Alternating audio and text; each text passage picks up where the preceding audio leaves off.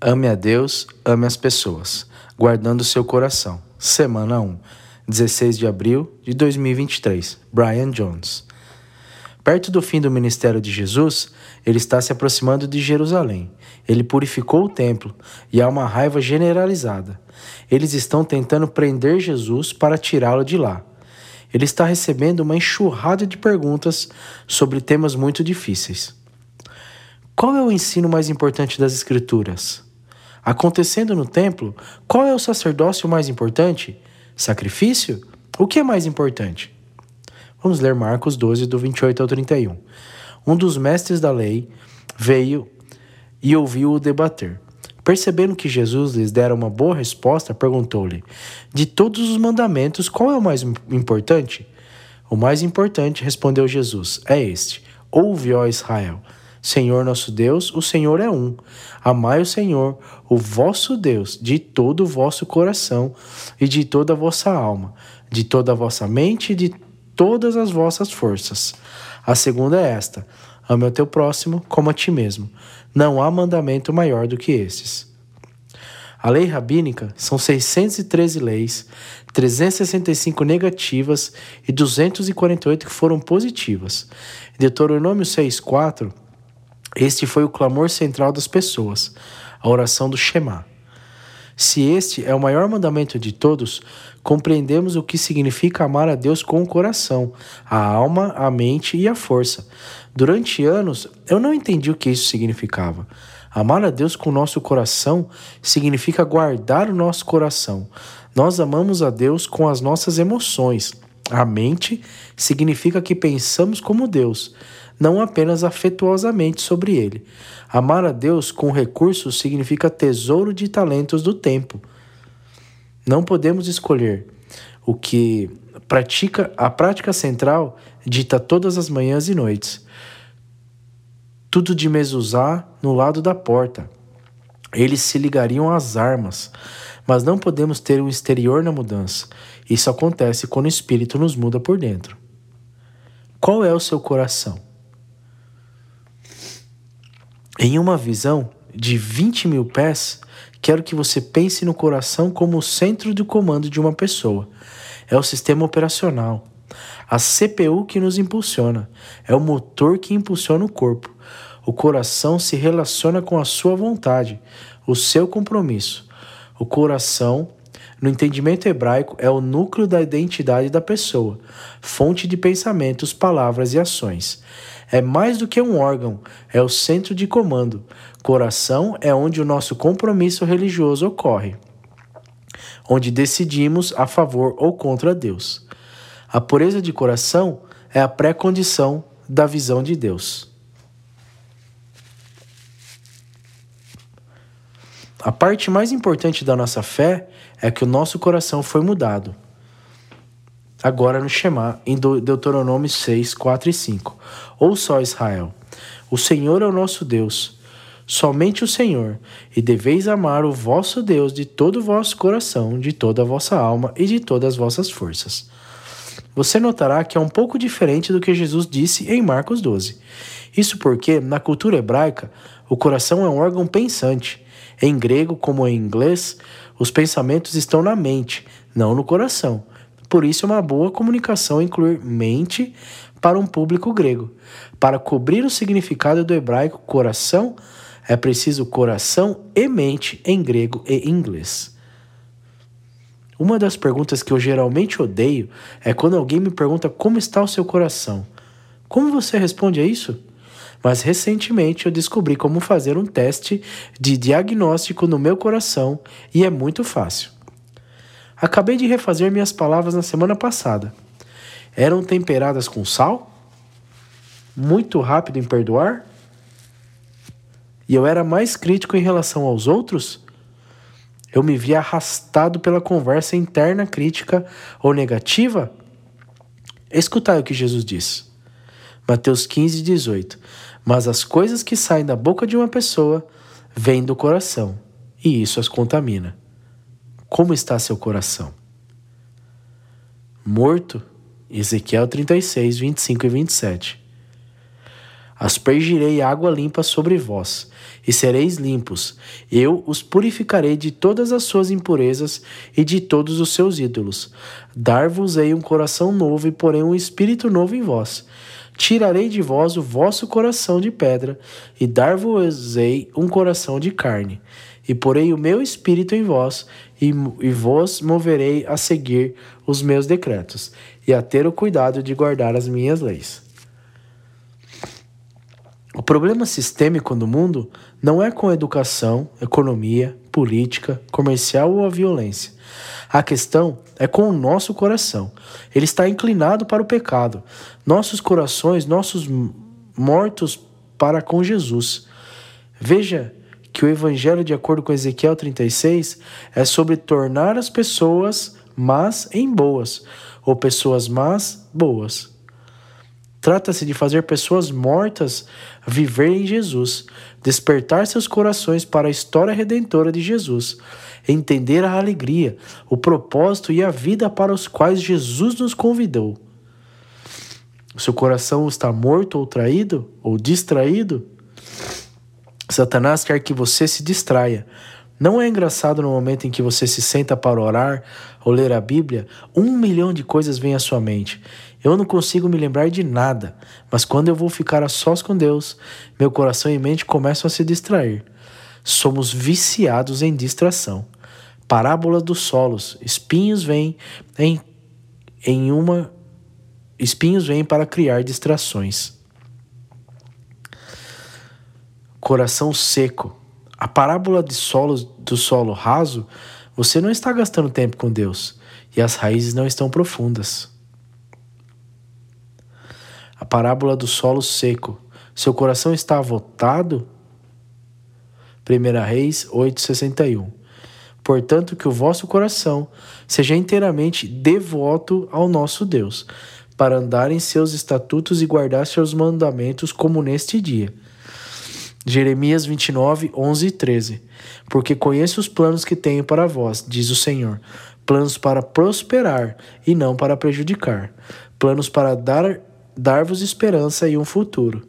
Então vocês me invocarão e virão e orarão a mim, e eu vos escutarei. Vós me buscareis e me encontrareis quando me buscardes de todo o vosso coração. Lembro-me que antes de minha esposa e eu viermos para as alturas que tiramos cerca de seis meses de folga, nós frequentávamos esta pequena igreja e eu me lembro que durante um dos cultos eles tinham algumas pessoas no coro cantando. Uma delas era essa senhora realmente velha que parecia estar completamente fora disso. Então a banda termina e todo mundo sai, menos ela. E ela está apenas andando por aí. Eu estava convencido de que ela tinha perdido a cabeça, então olhei para minha esposa e disse: Vá ajudá-la. Nesse ponto, eu sou a única pessoa, a única pessoa em pé. E assim que começa a fazer o caminho em direção a ela e ao palco, a senhora pega o microfone e diz: Estou prestes a cantar uma música que significou muito para mim. Então, eu apenas faço esse movimento de girar, fazer o meu caminho de volta para o meu assento. Eu me sento e todos estão olhando para mim. E ela diz: Bem, pelo menos isso não foi estranho. Mas não é por isso que me lembro da história. Lembro-me da história porque essa senhora de 75 anos pega o microfone e diz: Eu tenho seguido Jesus por 40 anos e ainda é uma maravilha para mim. Eu nunca superei o quanto Jesus me ama, ela disse. Eu quero cantar a música Digno de Tudo. Estou lhe dizendo que esse momento ficou para sempre gravado em meu coração. Honestamente, ela não era uma grande cantora, mas a alegria dela, 40 anos com Jesus, e ainda era uma maravilha. Ainda uma montanha russa, anseio por um coração que bata assim por Jesus. Eu nunca quero me acostumar ou tomar Jesus como algo costumeiro.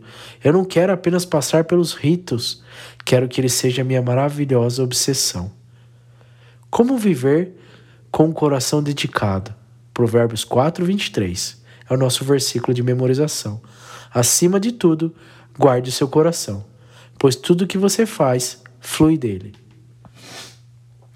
Proteja seu coração, cultive, cuide do seu coração.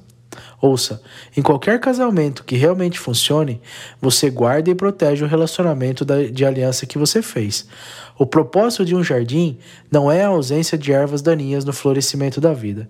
O propósito de um coração devoto não é a destruição do pecado, mas a vida profunda em espírito. Mas para encontrar essa vida profunda, temos que proteger e cultivar. Imagine, num casamento onde eu disse que amo a minha esposa. E por quê? Porque eu não atraí ou não grito com ela? Ou imagine um casamento onde eu digo que amo minha esposa, mas não passo tempo com ela. Meus amigos são minha prioridade. Eu realmente não me importo com ela e o que ela pensa. Algumas pessoas dizem que eu amo Jesus porque eu não faço isso e eu não faço aquilo. Mas você cultivou seu coração em relação a ele? Ou eu amo a ele, eu realmente não frequento a igreja e eu coloco as coisas antes dele, mas ele sabe o quanto eu o amo.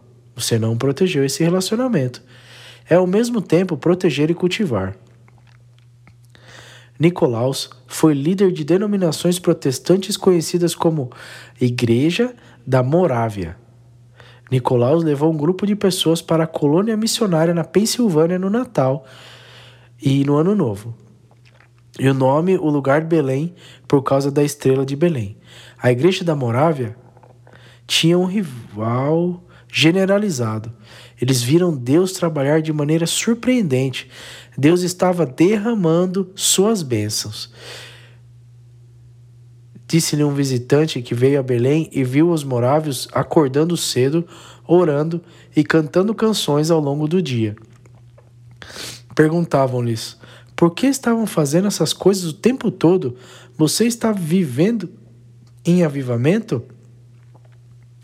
Nicolaus disse que eles estavam se defendendo do dia mau e da tibieza. Eles estavam cultivando seu coração para Deus. Um dos meus mentores estava dizendo que ele estava na Pensilvânia e ele parou em uma venda de garagem em uma igreja. Ele desceu e viu que era uma igreja da Morávia, uma igreja cheia de avivamento e a presença de Deus foi agora reduzida a vender biscoitos em um porão para manter a construção aberta. Isso é o que acontece com a igreja quando as pessoas não se defendem do dia mau, quando vivemos com o coração seco. Poucas pessoas se levantam de manhã tão famintas por Deus quanto por flocos de milho ou torradas e ovos. Essa é uma frase de Willard Dallas. Como cultivar e proteger o seu coração? Faça uma programação. Medite. Josué 1, 7 e 8. Sede fortes e muito corajosos. Tenham cuidado de obedecer a todas as instruções que Moisés lhe deu. Não se desvie deles, virando para a direita ou para a esquerda. Então você verá, então você será bem-sucedido em tudo o que fizer. Estude esse livro de instruções continuamente. Medite sobre ele dia e noite para que você tenha certeza de obedecer a tudo que está escrito nele. Só então você prosperará e terá sucesso em tudo o que fizer. Meditação, cultura ocidental, intelecto, cultura oriental, trata-se de esvaziar-se. A meditação bíblica é sobre encher seu coração com a ordem de Deus. Eu costumava perguntar às pessoas: Você é uma pessoa matinal ou uma pessoa noturna? Agora eu faço às pessoas uma pergunta diferente: Que preço você está disposto a pagar? As pessoas acordam a qualquer hora da manhã para fazer crossfit e, e guardam o que comem para seus corpos, o que eu acho maravilhoso. Mas imagine que eu fui ao CrossFit e eles disseram: Ei, vamos nos encontrar às seis. E eu disse: Bem, eu não sou realmente uma pessoa matinal. Ok. Bem, vem à noite. Sim, estou muito cansado da noite, então talvez. Ok, bem, vamos falar sobre sua dieta. Precisamos cortar açúcar e frituras. Ok, eu não estou realmente olhando para mudar a minha dieta. As pessoas olhavam para mim e diziam: Você não está pronto. Eles não estão sendo maus, eles estão sendo honestos. Então, o convite do Espírito é que Deus faça crescer a sua fé além da sua imaginação mais selvagem. Deus está no negócio de pegar pequenas coisas e torná-las poderosas. Mas que preço você está disposto a pagar para proteger e cultivar seu coração? Você está disposto a arranjar tempo ao longo do dia para meditar, para encher seu coração com a palavra de Deus? 2 Coríntios 6,16 Que acordo existe entre o templo de Deus e os ídolos? Pois somos o templo do Deus vivo. Como Deus disse: Eu viverei com eles e andarei entre eles, e serei o seu Deus, e eles serão o meu povo. Em Mateus 12, há uma passagem interessante sobre a atividade demoníaca e a possessão. Mateus 12, 43 ao 45. Quando o espírito impuro sai de uma pessoa, ele passa por lugares sem água em busca de descanso, mas não encontra nenhum. Então diz: Voltarei à minha casa de onde vim. E quando chega, encontra a casa vazia, varrida e colocada em ordem. Então ele vai e traz consigo sete outros espíritos maus do que ele mesmo, e eles entram e habitam lá. E o último estado dessa pessoa é pior do que o primeiro. Assim também será com esta geração maligna. A possessão e a influência demoníaca só podem acontecer com coisas vazias. Trate-se de arrepender-se e substituir. Você conhece uma das razões pelas quais o estresse, a preocupação, a ansiedade e a depressão são maiores do que nunca? Porque seu coração não foi projetado para carregar o peso de tudo isso. O jornal crescido era onde ouvíamos nossas notícias. Agora ouvimos sobre todas as tragédias de todas as partes do mundo. Acordamos, pegamos nossos telefones e lemos as reportagens. Ligamos a nossa emissora de notícia e tudo é que ambos os lados, republicanos e democratas, criam medo e um peso. Não estou defendendo enterrar a cabeça na areia. Estou defendendo e defendendo que enterremos nossas cabeças neste livro, a Bíblia, para que conheçamos as promessas de Deus e não as perspectivas das reportagens e os governos e a cultura. Não. Limite o seu tempo no Facebook. Encha sua mente de, de gratidão.